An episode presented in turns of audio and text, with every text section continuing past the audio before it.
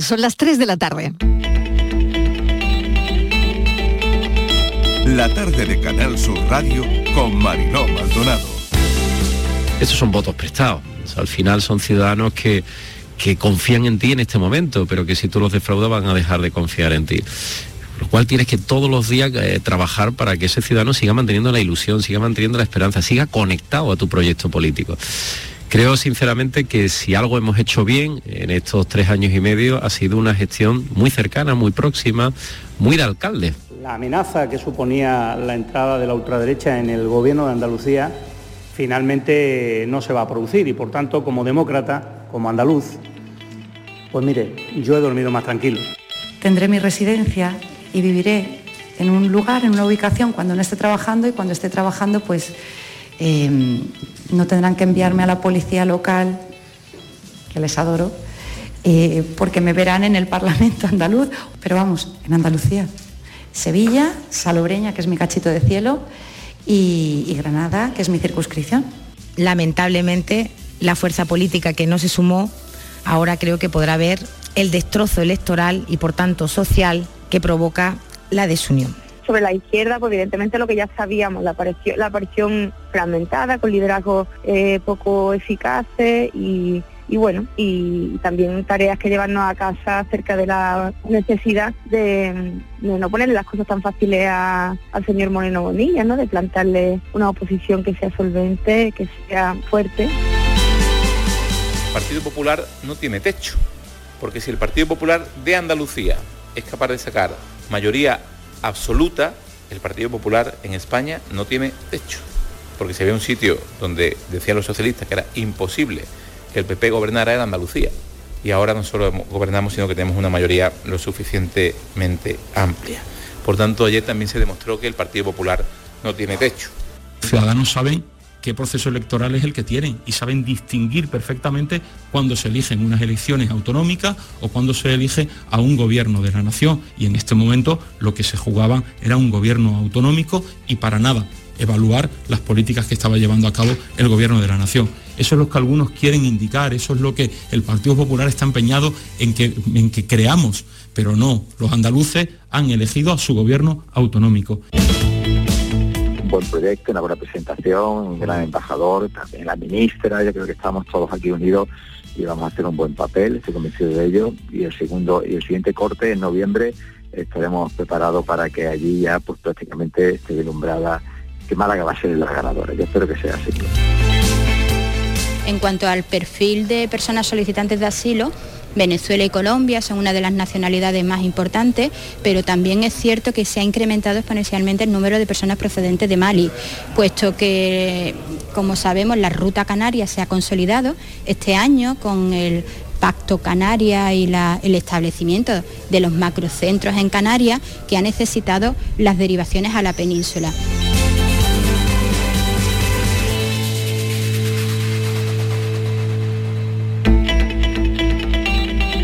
La tarde de Canal Sur Radio con Mariló Maldonado. Acaban de oír los sonidos del día, ¿qué tal como están? Desplegamos nuestro mapa de sonidos del lunes en nuestra línea de audios, los protagonistas de la actualidad y todo lo que ha ocurrido hasta esta hora. Hoy es 20J. Juanma Moreno arrasa por todo lo alto, pulveriza todas las marcas anteriores del Partido Popular en Andalucía, mayoría absoluta, frena Vox, toda la izquierda junta suma 27 diputados y él tiene 58. Ya no son encuestas ni estimaciones, es lo que los andaluces han querido en las urnas. Y han querido que Juanma Moreno gobierne en solitario, una mayoría de 58 diputados de 109 que tiene el Parlamento Autonómico. Moreno Bonilla prometió tatuarse el número de escaños y acaba de decir en una entrevista en la tele, aquí en esta casa, en Canal Sur Televisión, que lo hará, aunque sea pequeñito, y que cuanto antes quiere conformar un gobierno para que en diciembre se aprueben los presupuestos. La pregunta es si estamos ante un cambio sociológico y en qué medida todo esto se podría traducir en unas elecciones generales. También en nuestra línea de audios han oído a Bendodo y a Felipe Sicilia. La vaca, las torrijas, la educación sexual de Olona en los libros de texto, el cómo contarle la masturbación a los niños de 10 años, ya se queda en una anécdota de campaña. Siguiente historia de la tarde, la candidata, la candidatura de Málaga para la Expo 2027 a examen en una hora, bueno, ya en menos de una hora, este lunes en París será las 4 de la tarde. Minnesota, Phuket, Belgrado, San Carlos de Bariloche, los rivales de la capital de la Costa del Sol. La Expo de Málaga, esta Expo internacional, recibiría 11 millones de visitantes y tendría un impacto de 130 millones de euros. Así que Málaga formaliza en una hora en París su candidatura eh, y esto puede ser desde luego un modelo financiero bastante interesante. estaremos pendientes a lo largo de la tarde y a ver qué pasa. Y una historia escalofriante a esta hora. Piden, fíjese, 23 años de cárcel para la enfermera de la prisión de Huelva acusada de envenenar a sus compañeros. Los hechos por los que va a ser juzgada tuvieron lugar, según indica el fiscal en su escrito, adelantado por un periódico, por el Confidencial, entre julio y noviembre del año 2018, cuando la acusada, con claro ánimo lesivo, aprovechando el acceso que tenía como enfermera a un armario con llave en la farmacia de enfermería, bueno, pues se cogía de ahí metadona, eh, claro, no había eh, ningún control, porque el control lo tenía que tener ella, así que cuando se decidió, se sospechó y se hizo ese control, bueno, pues eh, faltaban, faltaba, faltaban elementos, faltaba en el armario con llave, faltaba metadona. Bueno, pues lo que hacía, presuntamente, es introducir con otros compuestos todo esto en los alimentos para el consumo de sus compañeros en una sala que había de descanso localizada en esas dependencias. Así que, bueno, allí era donde comía el personal y al parecer, bueno, pues ponía, introducía, eh, junto con nordiazepam y, y, otro compuesto, pues lo metía en los alimentos para, para el consumo. La verdad es que la ingesta de metadona para gente que no está habituada, mezclada con esos fármacos que presuntamente ponía potenciadores, pues puede suponer un grave riesgo para la salud y de hecho siete compañeros que la consumieron sufrieron intoxicaciones más o menos importantes, eh, incluso requirieron atención hospitalaria. Así que bueno, Estamos pendientes también de esta historia, una historia para no dormir, para no dormir ni la siesta. Bienvenidos a la tarde.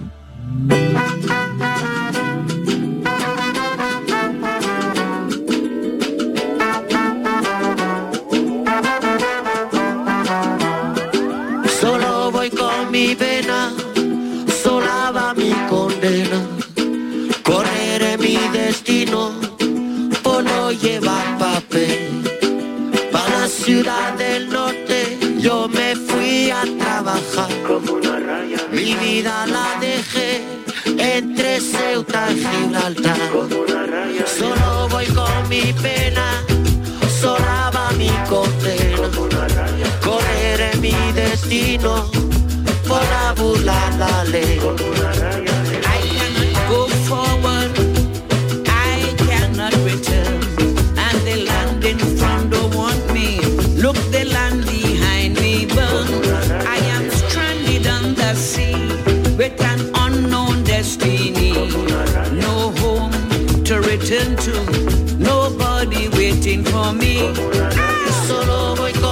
Pena, sola va mi condena.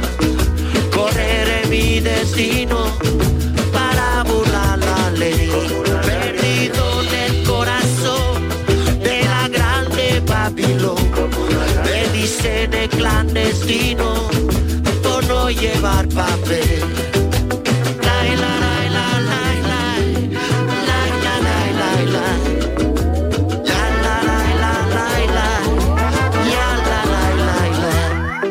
Es el Día del Refugiado. Más de 100 millones de personas en todo el mundo dejaron sus casas por la guerra y por otras catástrofes. España y numerosos países de Europa han acogido a miles de ucranianos después de la invasión de Rusia. La Unión Europea creó una directiva de protección temporal para casos de afluencia masiva o inminente de personas refugiadas por guerras, por ejemplo.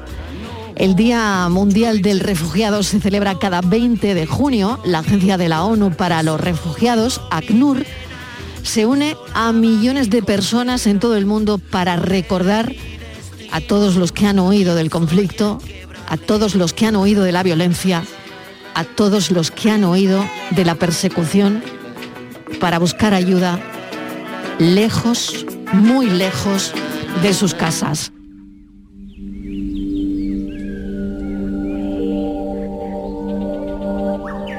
Claro que el número de desplazados forzados en todo el mundo ha crecido tras la guerra de Ucrania y supera ya los 100 millones. El derecho a buscar protección es uno de los debates más importantes de la actualidad, porque todos, absolutamente todos, podemos ser refugiados algún día. Estíbaliz Martínez, mesa de redacción. Hoy queremos empezar con esto. Bienvenida. Hola Marilo, ¿qué tal? Buenas tardes. Pues sí, porque Marilo, eh, hoy 20 de junio, Día Mundial de los Refugiados, con esta efemérides lo que se reivindica es el coraje de las personas que se han visto obligadas a abandonar su hogar para escapar de conflictos o persecuciones y lo hacen lejos de sus casas, Mariló, y lo hacen para ayudar a sus familias. Eh, las personas refugiadas deben enfrentarse cada día en sus países a muchos problemas como la xenofobia, el racismo, dificultades en el acceso al sistema educativo, eh, la depresión, trastornos psicosociales, traumas psicológicos, enfermedades infecciosas, problemas de salud reproductiva, nutricionales y así un largo etcétera que podíamos estar toda la tarde.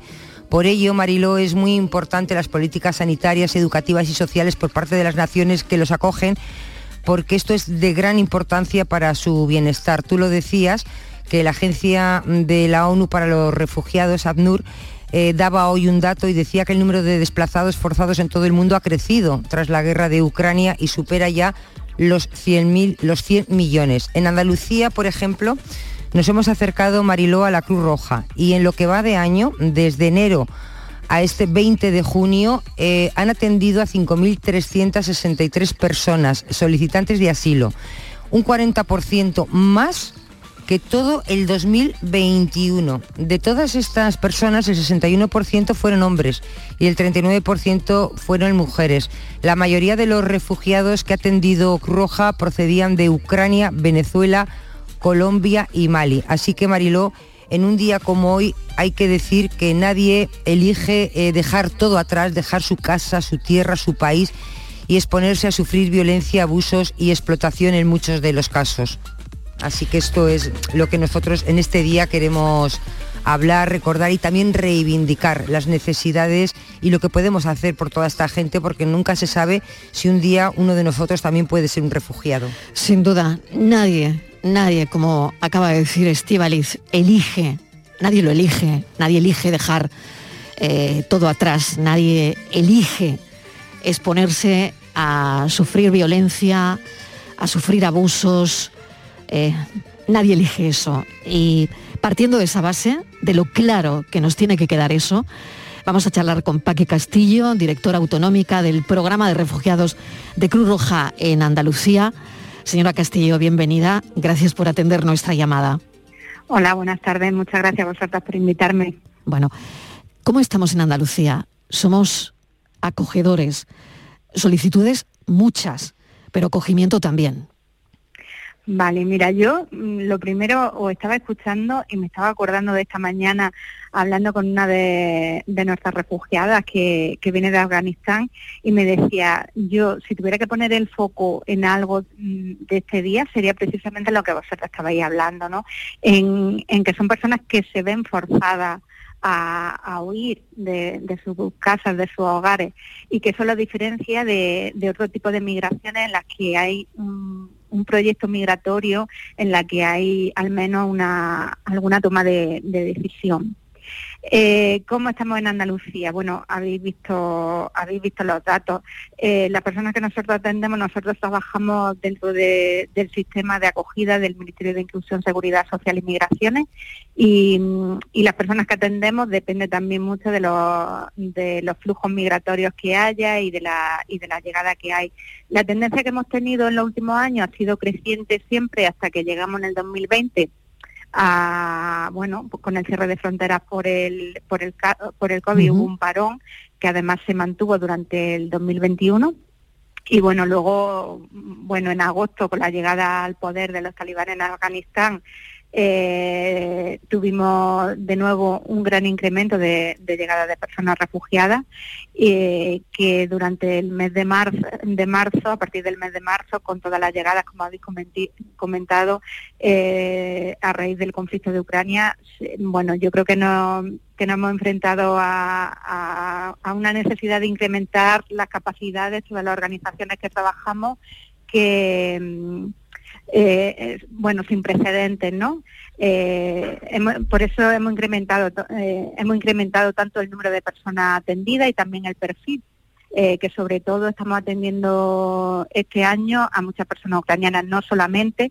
es importante recordarlo, que existen muchas nacionalidades, que existen muchos países en los que existen motivos por lo que la gente tiene que oír y tiene que solicitar protección internacional. Claro, justo le iba a preguntar eso, señora Castillo, ahora mismo, porque es verdad que cuando hemos trazado un, perfil de lo más reciente eh, de los refugiados ucranianos en Andalucía, eh, son mayoría mujeres, mm, claro, por las razones que ya conocemos, porque los hombres se han quedado luchando, son mujeres con estudios superiores, con, menos de 40 años, es como una especie de retrato que se ha hecho de los más de 130.000 refugiados que según datos oficiales han llegado a nuestro país. Pero como bien decía, hay otros perfiles y nos gustaría saber eh, exactamente quiénes llegan, quiénes llegan a Andalucía ahora mismo.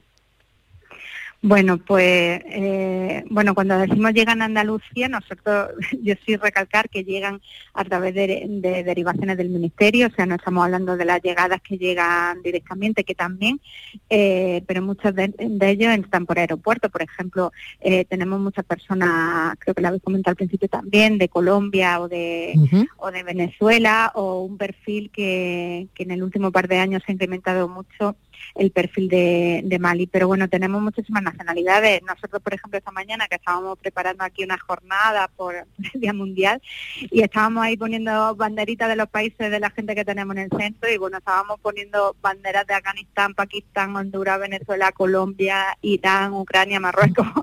es verdad mm. que una gran, una gran diversidad.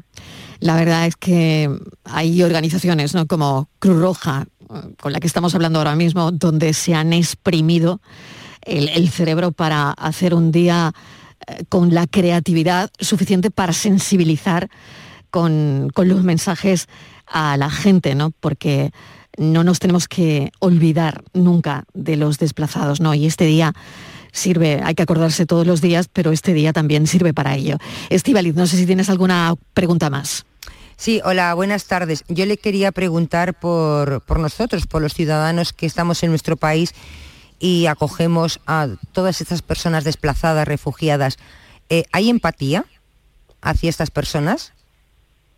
Eh, bueno, a ver, es verdad que, por ejemplo, a raíz del conflicto de Ucrania eh, se ha despertado mucho la solidaridad de, de las personas, quizá por lo que comentáis, ¿no? Porque ha despertado un sentimiento más de empatía de personas que se parecen a mí, eh, que quizá en el, eh, en el que me visualizo que en el futuro podría ser yo, me podría ver en una, en, una situación similar. Eh, y es verdad que nosotros siempre decimos, bueno, vamos a intentar aprovechar toda esa solidaridad que está surgiendo ahora para que no se quede solo en Ucrania, ¿no?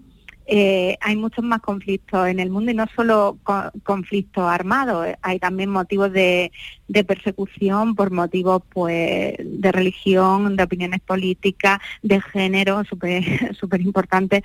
Hay muchos motivos de persecución que hace que día a día muchísima gente tenga que salir de sus países y, bueno, me parece interesante reforzar eso, como, eh, como el proceso de inclusión comienza y se fortalece a nivel local y las que estamos aquí eh, podemos favorecer, pues bueno, desde favoreciendo el alquiler de una vivienda, eh, favoreciendo la contratación de estas personas eh, y bueno, favoreciendo espacios de convivencia al final, que es un poco lo que buscamos con este, con este día, el, visibilizar, em, bueno, poner el foco en las necesidades, los derechos que tienen estas personas, movilizar voluntades de todos los que estamos aquí, que podemos hacer algo para que estas personas no solo sobrevivan, sino que también tengan, tengan una vida digna. Sí, eh, otra cuestión más. En el caso de Cruz Roja Andalucía, ¿Dispone actualmente de plazas suficiente para dar respuesta a la llegada de personas que vienen de fuera, de personas desplazadas? Bueno, como estábamos comentando antes, a raíz de desatarse el conflicto de Ucrania, eh, que esto no ha tenido precedentes, esa apertura de fronteras por la que las la personas han llegado no por cupo y, no por viaje previamente establecidos, sino que han venido por sus propios medios, eh, es verdad que todas las entidades hemos hecho un esfuerzo, yo creo que sobrehumano, por incrementar las plazas que, tenemos. el Gobierno ha puesto a través de un dispositivo especial para de una declaración de emergencia para el conflicto de Ucrania, eh, se han habilitado que se puedan abrir plazas de tanto de emergencia como de acogida extraordinaria y en Andalucía, por ejemplo, eh, pues actualmente teníamos alojadas a 1.200 personas en plazas de estas que hemos abierto casi de un día para otro para, para acoger a estas personas, incrementando las plazas que ya tenemos en acogida temporal dentro del sistema, que son 660, y las plazas que tenemos eh, también en, en, las provincias donde tenemos la primera acogida, que son 111.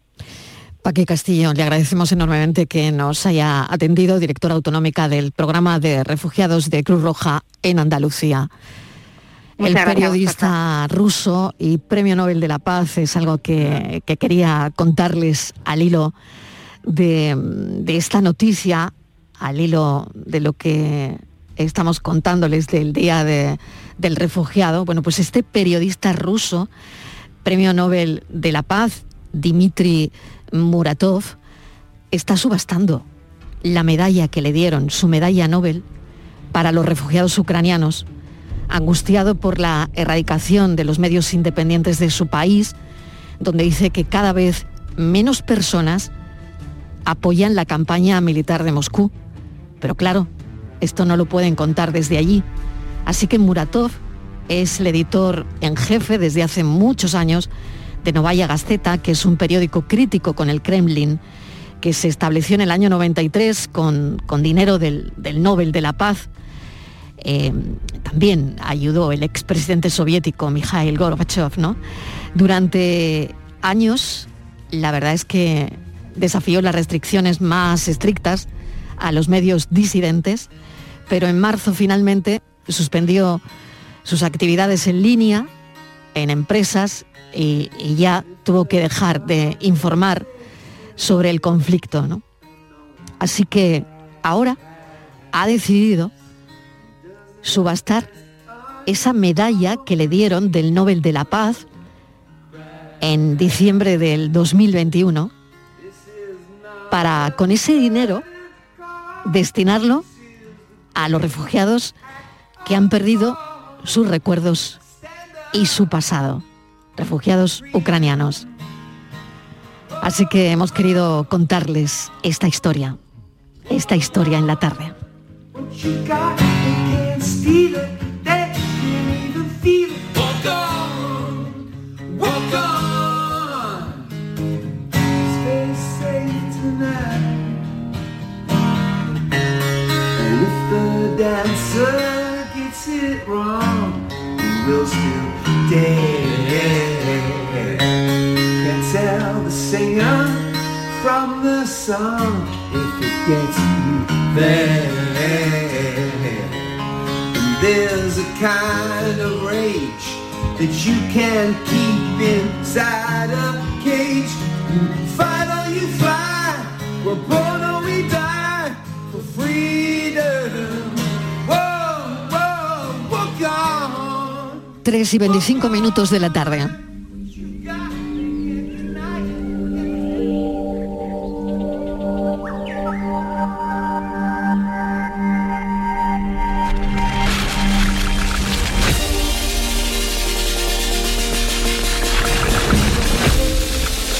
Volvemos a Andalucía, hoy lunes de Corpus en Zara de la Sierra, en Cádiz, con el tradicional concurso de la cachiporra. Una fiesta con helechos, con, no sé, ahora me contará Estivaliz en qué consiste, eh, porque si no me equivoco hay un concurso que se está celebrando en estos momentos, un, un látigo hecho con plantas, ¿puede ser?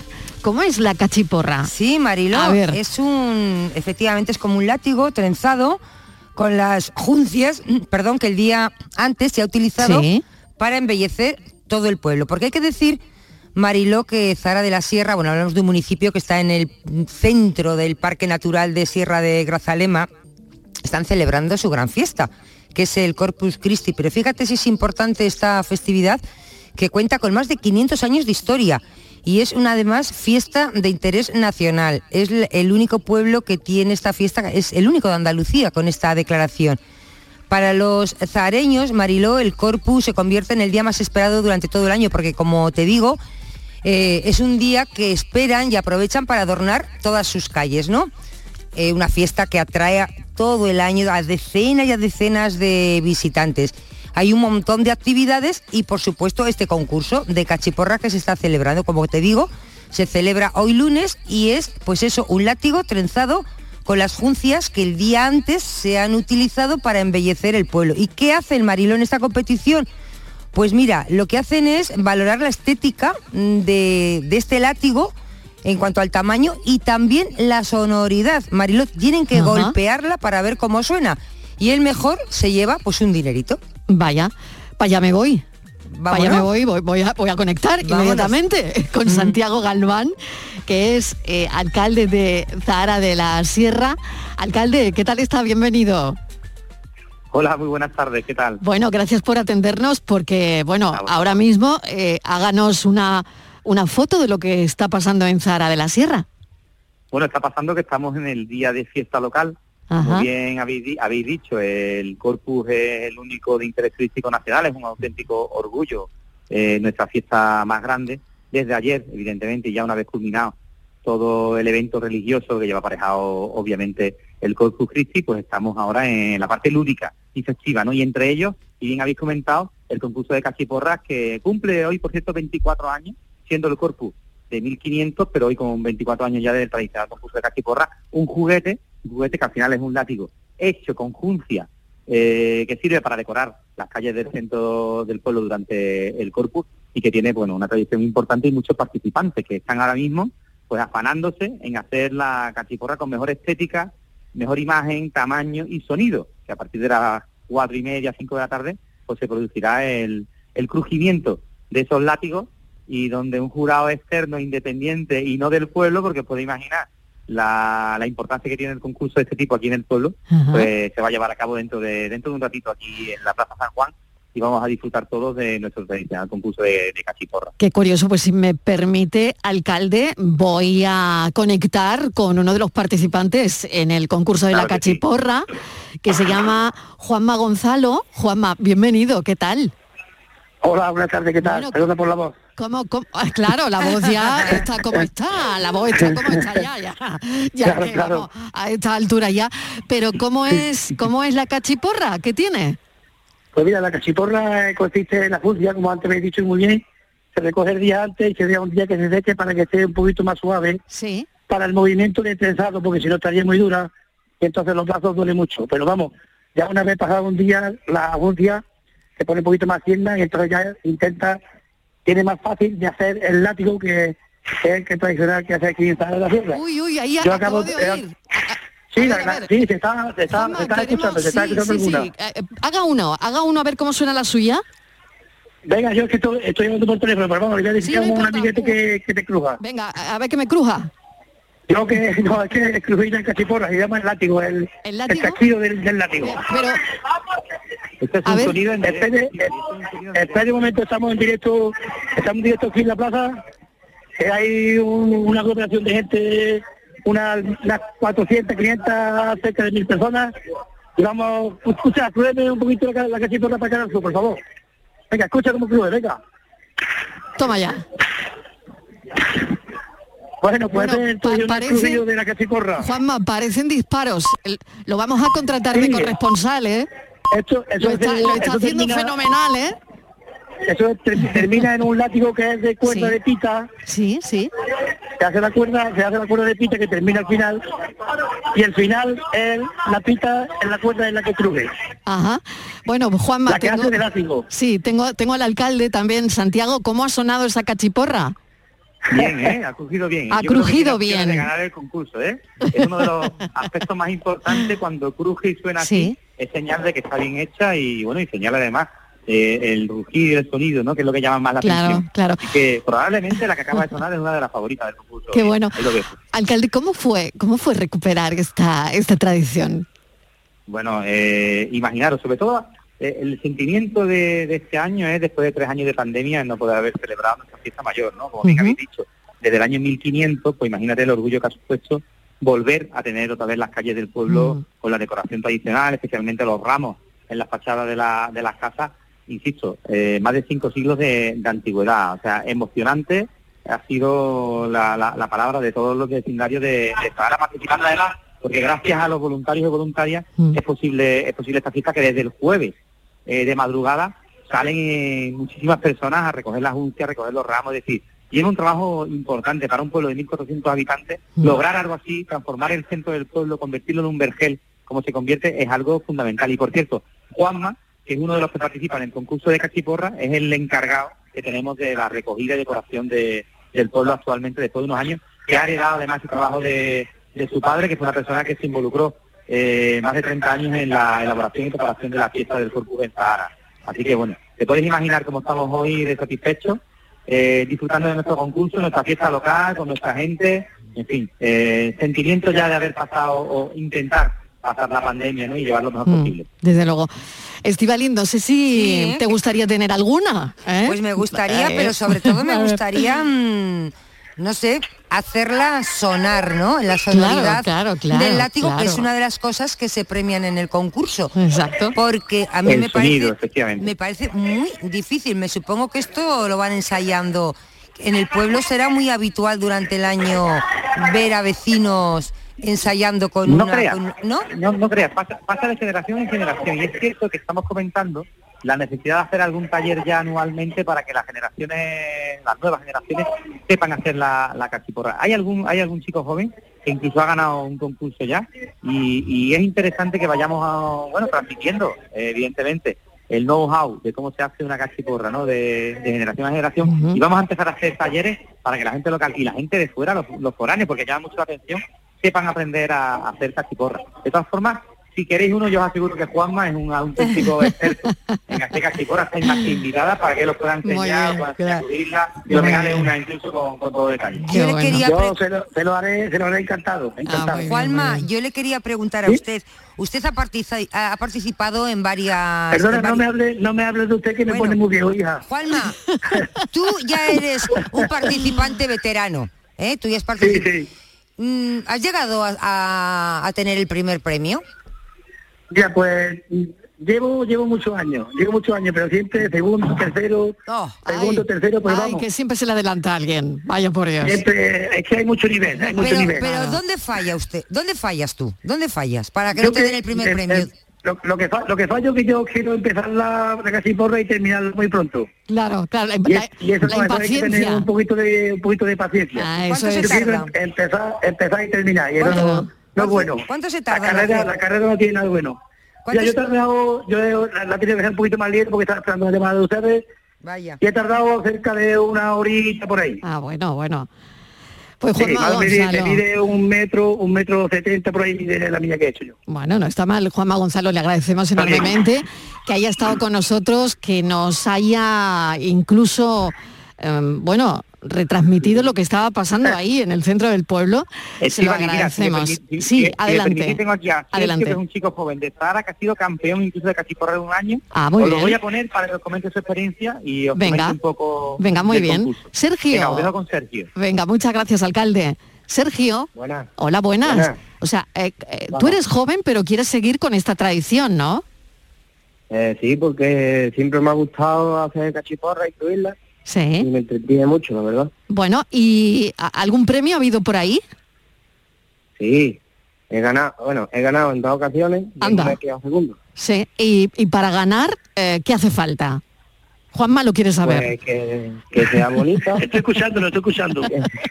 que sea larga y que cruja bien. que sea bonita, que sea larga y que cruja bien. Pues ahí están, ahí están la, bueno, las, las tres cosas principales, ¿no?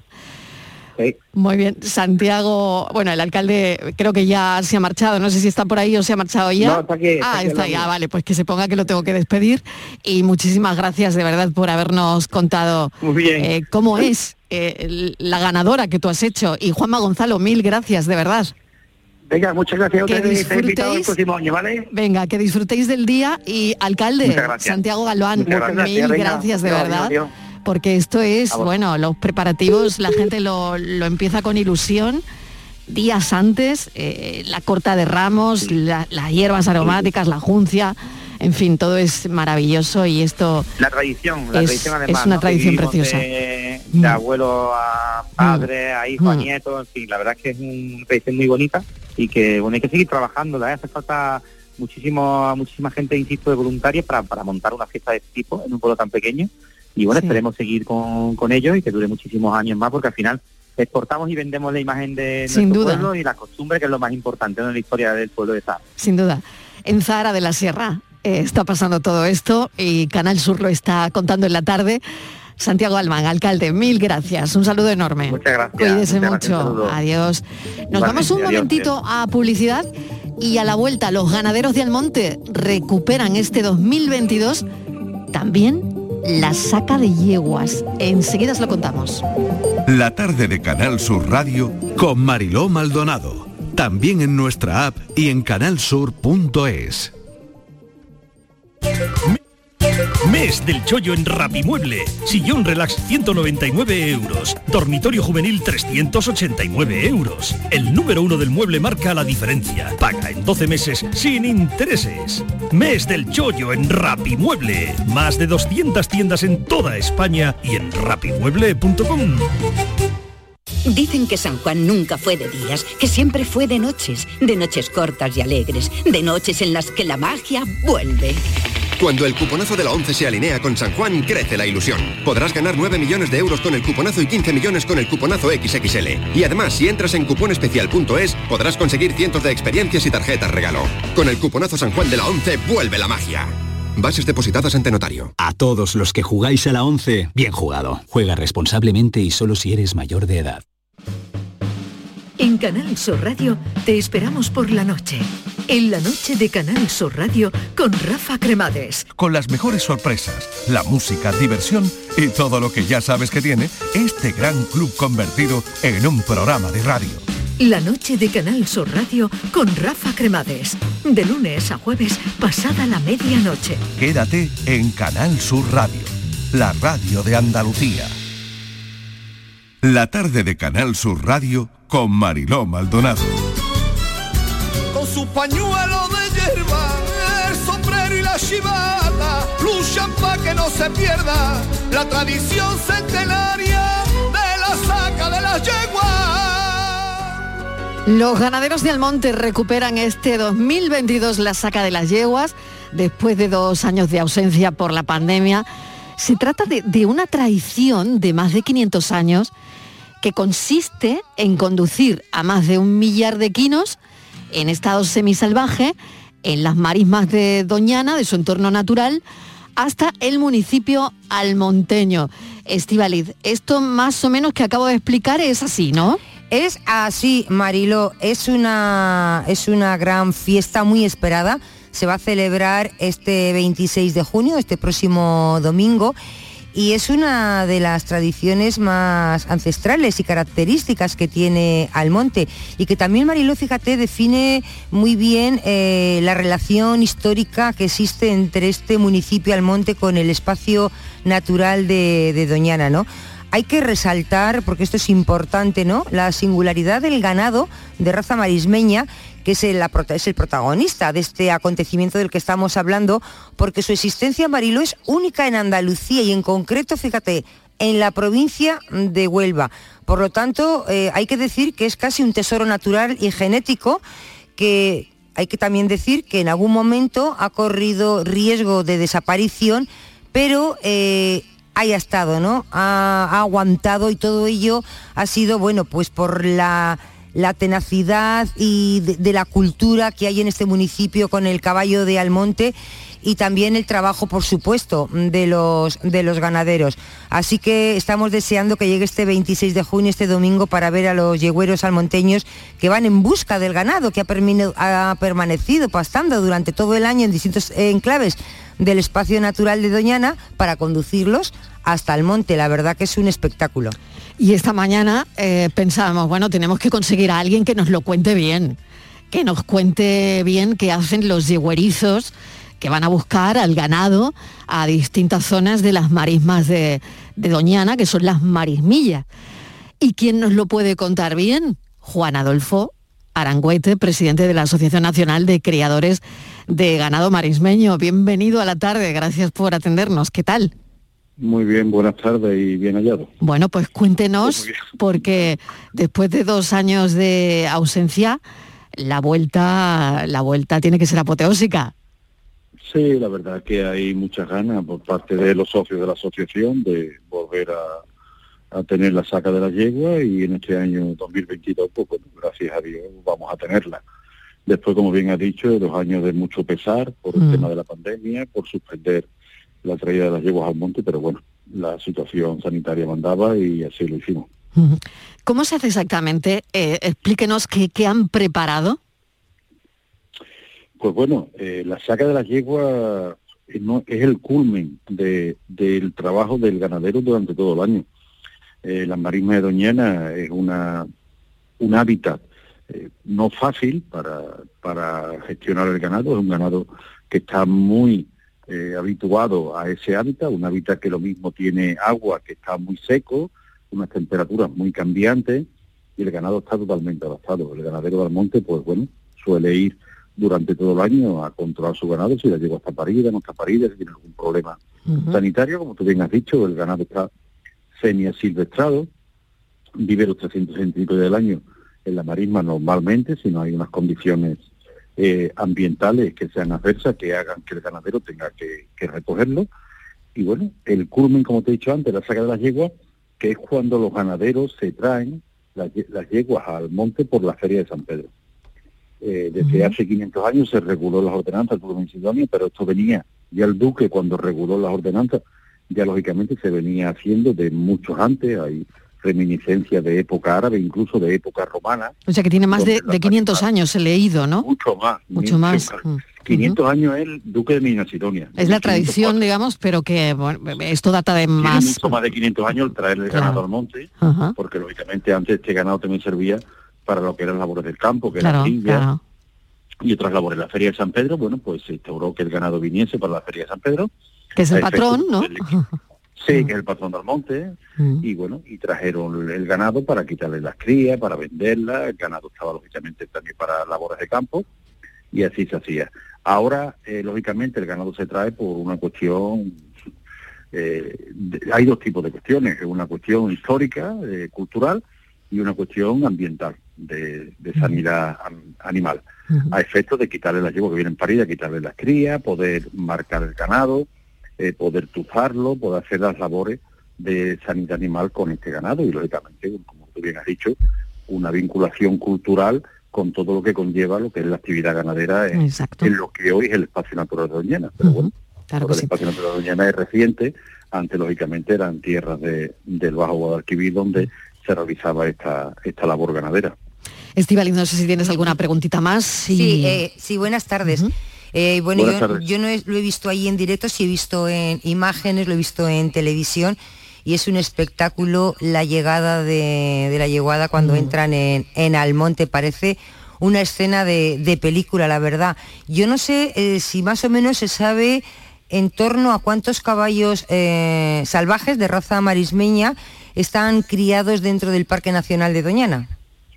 Nosotros tenemos ahora mismo aproximadamente que vendrán al monte sobre unas 1.600, 1.700 cabezas. Jolín. porque lógicamente contamos lo que es la yegua adulta con la cría o con los potros eh, que ahora se le quita, que, que vienen del año pasado, que tienen un año más, y también lógicamente los occidentales que también vienen. Pero yo calculo que sobre ese, sobre esa cantidad de ganado. La entrada espectacular, ¿verdad? Cuando entran sí, en, la entrada al monte es muy bonita para la gente que, que no lo conozca, incluso para los que no nos conozca, desde la asociación los invitamos a que puedan participar con nosotros en, este evento, que será el día 26 de junio, domingo, que es un día que lógicamente la gente podrá asistir eh, sin problemas de trabajo ni de horario. Y bueno, y os invito también, aprovecho para invitar a ustedes, si no lo conocéis, que lo habéis visto por fotografía y por reportaje, que nos acompañéis, que aquí le daremos lógicamente la bienvenida. Madre mía, qué bonito va a ser todo esto. Pues le agradecemos enormemente, Juan Adolfo, que nos lo haya contado y le deseamos mucha suerte, que todo salga muy bien, que va a salir genial y que después de dos años, madre mía, si hay ganas. Juan Adolfo Aranguete es presidente de la Asociación Nacional de Criadores de Ganado Marismeño. Gracias y un saludo enorme. Pues nada, gracias a ustedes. Mucha y suerte. para todos los oyentes, gracias. Vamos con la foto del día, Virginia Montero. Virginia que hoy cumple años. Felicidades, Virginia. Muchas gracias, muchas gracias. Sí, sí, Vamos con la foto del día y después velas. soplamos Venga. alguna que otra alguna que otra velita. Venga, pues nada, la imagen de hoy es la propuesta por Aníbal González. Nacido en Sevilla, estudió en la vieja escuela, se formó en imagen y sonido y su trabajo diario era en blanco y negro y lo revelaba él mismo. Fotógrafo profesional desde el año 96, ha trabajado y colaborado con distintos periódicos y revistas como fotoperiodista durante casi 20 años. Ahora se decanta más por la fotografía de moda, la gastronomía o los reportajes publicitarios. Le apasiona la fotografía de arquitectura y el interiorismo. Nunca le dice que no a un reportaje social, como pueden ser bodas o eventos, ya que son los que le sacan de su rutina. Todavía conserva su primera cámara, una Minolta del año 75, que aún funciona a pesar de tener más años que él. Y ya saben nuestros oyentes que pueden ver la foto del día en nuestras redes sociales. En Facebook, La Tarde con Mariló Maldonado y en Twitter, arroba La Tarde Mariló. Buenas tardes, Mariló. La imagen de hoy la he visto publicada en la cuenta de Instagram de El Mundo Viajes. Es una imagen típica de Nápoles, con hilera de ropa tendida que cruzan las calles de balcón a balcón. Una costumbre que estaba a punto de desaparecer por un nuevo reglamento municipal. Tantas fueron las protestas bajo el hashtag y ostendo que el ayuntamiento no ha llegado a aprobar la ordenanza. Parece ser que a los napolitanos les gusta exhibir sus prendas y de camino dar sombra. Podremos seguir disfrutando de las coloridas y peculiares calles de Nápoles, dignas de fotografiar. La autora de la fotografía es Orna Watman, fotógrafa israelí. Muchas gracias y que tengáis un feliz lunes. Una magnífica propuesta de nuestro fotoperiodista de hoy. Esa ropa tendida de colores que se va a seguir tendiendo en las calles de Nápoles. Y esto es para Virginia Montero, claro que sí. Ya, bueno, muchas gracias, muchas gracias. Qué mejor Bueno, manera sí. que celebrarlo con vosotros. No, no hay mejor manera, ¿no? ¿Qué, qué le vamos a hacer? ¿Qué le vamos a hacer? bueno, pues vamos enseguida con Andalucía Pregunta. La tarde de Canal Sur Radio con Mariló Maldonado. También en nuestra app y en canalsur.es. Canal Sur Radio, Sevilla. Estrés, reuniones, planificaciones. Respira. Si eres autónomo, en Caja Rural del Sur te ofrecemos la tranquilidad que necesitas. Cuéntanos tu caso y nos encargaremos de todo. Te esperamos en nuestras oficinas. Caja Rural del Sur. Formamos parte de ti. Ven a disfrutar comprando en Triana. En la Asociación de Comerciantes de Triana trabajamos para ofrecerte los mejores productos y servicios. Ven a disfrutar comprando en Triana. Promueve Asociación de Comerciantes de Triana. Financia Junta de Andalucía. Las noticias que más te interesan las tienes siempre en Canal Sur Mediodía Sevilla. Y este martes te llegan desde Osuna, desde la escuela universitaria donde vamos a conocer la formación superior que se imparte en el corazón de Andalucía. Titulaciones, grados, másters y todas las actividades académicas y culturales que ofrece este centro de formación superior. Canal Sur Mediodía Sevilla. Este martes desde las 12 en directo desde la Escuela Universitaria Osuna con la colaboración de la Escuela Universitaria Osuna. La mañana de Andalucía con Jesús Vigorra es tu referencia en la radio. Con la última hora del día. Toda la actualidad. La información más cercana que buscas y el mejor entretenimiento.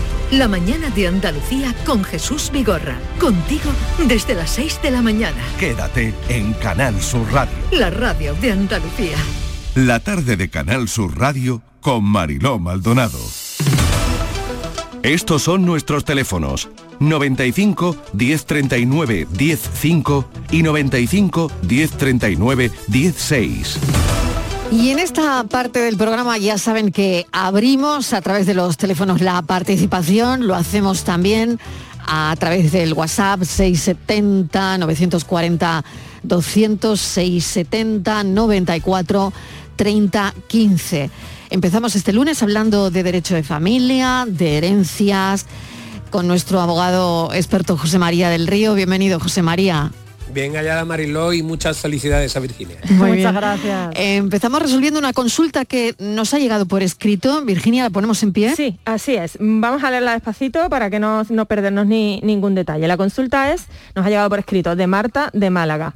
Mi abuela tuvo cuatro hijos, entre ellos mi padre. Hace 19 años ella falleció, solo dejó un piso y este les tocaba a todos los hijos por igual. En ese momento todos tenían su vivienda menos uno, ya que era soltero, no tenía hijos y vivía con ella. Los hermanos decidieron hacer no sé qué trámite, dice la oyente, para cederle el piso a este hermano, de forma que tuviese un sitio donde vivir. Hace un mes este tío falleció, pero como estaba enfermo y solo, otro hermano que también estaba soltero, pero tenía y tiene actualmente su piso, se fue a vivir con él hasta dicho fallecimiento. Este tío, que actualmente se ha quedado en esta vivienda, no quiere mostrar el testamento, ni decir en qué notario se ha hecho. Entonces, dice el oyente, a mí me surgen varias preguntas. ¿Cuáles son los pasos a seguir? ¿Se pone en contacto con nosotros el notario por sí solo? Y por último, ¿qué pasa si decidimos no mover ningún papel? Bueno, la pregunta, la pregunta es extensa y tiene tres respuestas, ¿no? Vamos, vamos por partes. Eh, mm, ¿Qué pasos tienen que seguir? Pues hombre, desde la abuela que falleció, eh, al, pasando por al parecer un documento que hicieron todos los herederos para dejar eh, el bien heredado a nombre de, un, de uno de los hermanos, yo no sé si eso habrá tenido su refrendo registral y se habrán aceptado la herencia de la abuela, si la, abuela habrá fallecido con testamento, si han hecho una declaración de herederos a intestato, si han admitido y, aceptado la herencia y se han puesto en la vivienda a nombre de los cuatro herederos. Yo creo, mm, por lo que estoy viendo, que no. Entonces, eh, ¿qué pasos tienen que seguir? Primero, saber a nombre de quién está todavía la vivienda. Segundo, eh, una cosa que por simple es, es, muy, muy drástica, es decir, eh, saber o justificar el fallecimiento de esa segunda persona, eh, porque tienen que justificar que ha fallecido a través de una certificación de fallecimiento que puede solicitar cualquier familiar del registro civil donde ocurrió el fallecimiento y después tendrían que solicitar un certificado de altos de última voluntad. Con la partida de, fallecimiento pueden solicitar eh, un certificado que acredite o que justifique A, si esa persona fallecida otorgó testamento y B, si no otorgó testamento. Si otorgó testamento cualquier persona con interés directo, y esa pueden ser los coherederos, podrán ir al protocolo notarial del notario donde estaba registrado ese testamento y solicitar una copia simple. Es decir, que una negativa del que está residiendo ahora mismo la vivienda no es suficiente como para que cualquier otro de los hermanos pueda pedir una certificación de fallecimiento y pedir después un certificado de actos de última voluntad. Eso por un lado. Segundo, ¿se pone el notario eh, eh, en conocimiento de, los herederos? Pues sí, siempre y cuando la persona fallecida, es decir, el hermano que falleció, no el que ocupa la vivienda, sino el hermano que falleció, otorgó testamento. Porque si no otorgó testamento, no ha habido ningún notario autorizante y por tanto en la Dirección General de los Registros y del Notariado no existirá ningún testamento redactado o firmado por ese señor. Por consiguiente, si no ha otorgado testamento, no pueden hacer nada. Pero lo que va a ocurrir es que no van a poder ejercer sus derechos respecto de la cuota de participación que tiene cada uno de ellos en la vivienda que ocupa de forma graciosa, de forma indocumentada, esa persona que reside allí. Eh, mm, mm, ¿Pueden hacer o no hacer nada?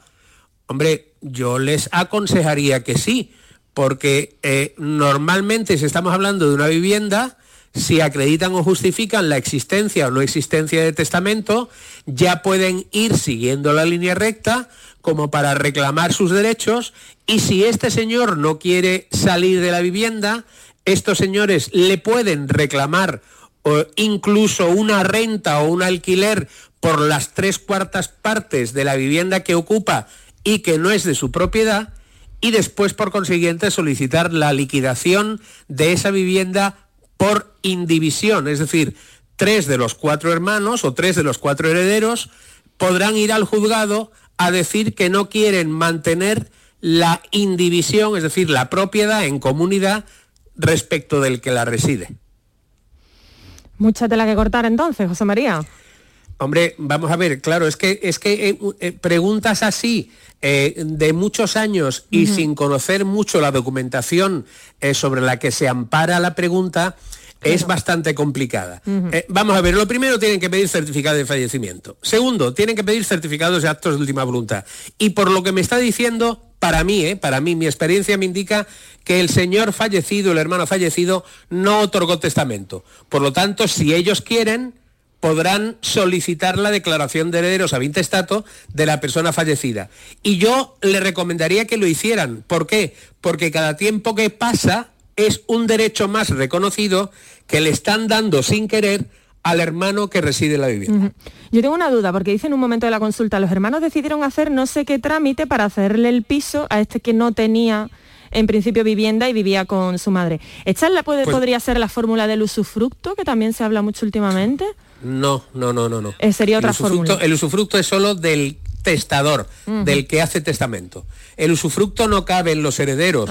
Lo único que ocurriría sería la renuncia a su cuota legítima eh, de herencia y por consiguiente eh, hacer una renuncia expresa ante el notario y que de alguna manera se quedara como único propietario de la vivienda el heredero fallecido pero según, según eh, eh, en la línea que traza la pregunta y la historia, para mí que no existe testamento. Muy bien, tengo un mensajito, me quedan tres minutos, vamos a escucharlo.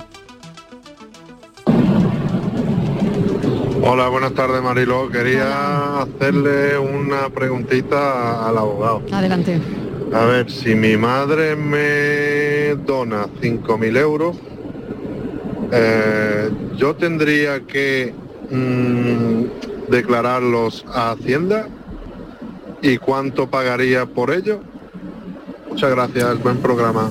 Igualmente, muchísimas gracias. Esto mm, nos sirve a todos. Las donaciones, ¿cómo, ¿cómo tributan? Bien, las donaciones tributan al 1%, es decir, de 5.000 euros le van a reclamar 50. Por consiguiente, sí, declárelo y por tanto, de alguna manera, va a tener usted una donación que usted ha reconocido, que le incrementará a usted eh, la renta en su impuesto sobre la renta de las personas físicas, pero que podrá usted gastarse en lo que le dé la gana. Si usted mete 5.000 euros así de golpe en su banco y mm, supera los 3.000 euros que permite Hacienda, Hacienda va a poder seguir la traza de ese importe y va a ser peor el remedio que la enfermedad.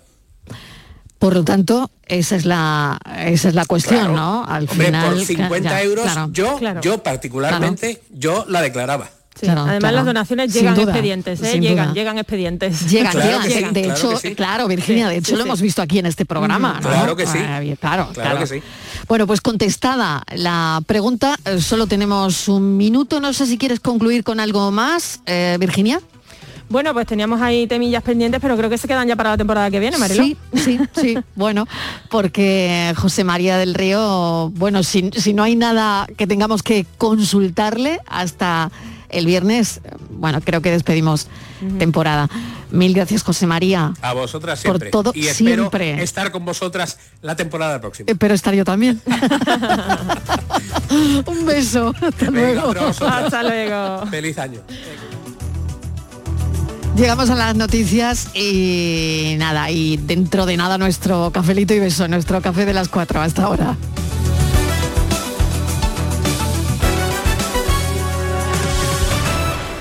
La tarde de Canal Sur Radio con Mariló Maldonado.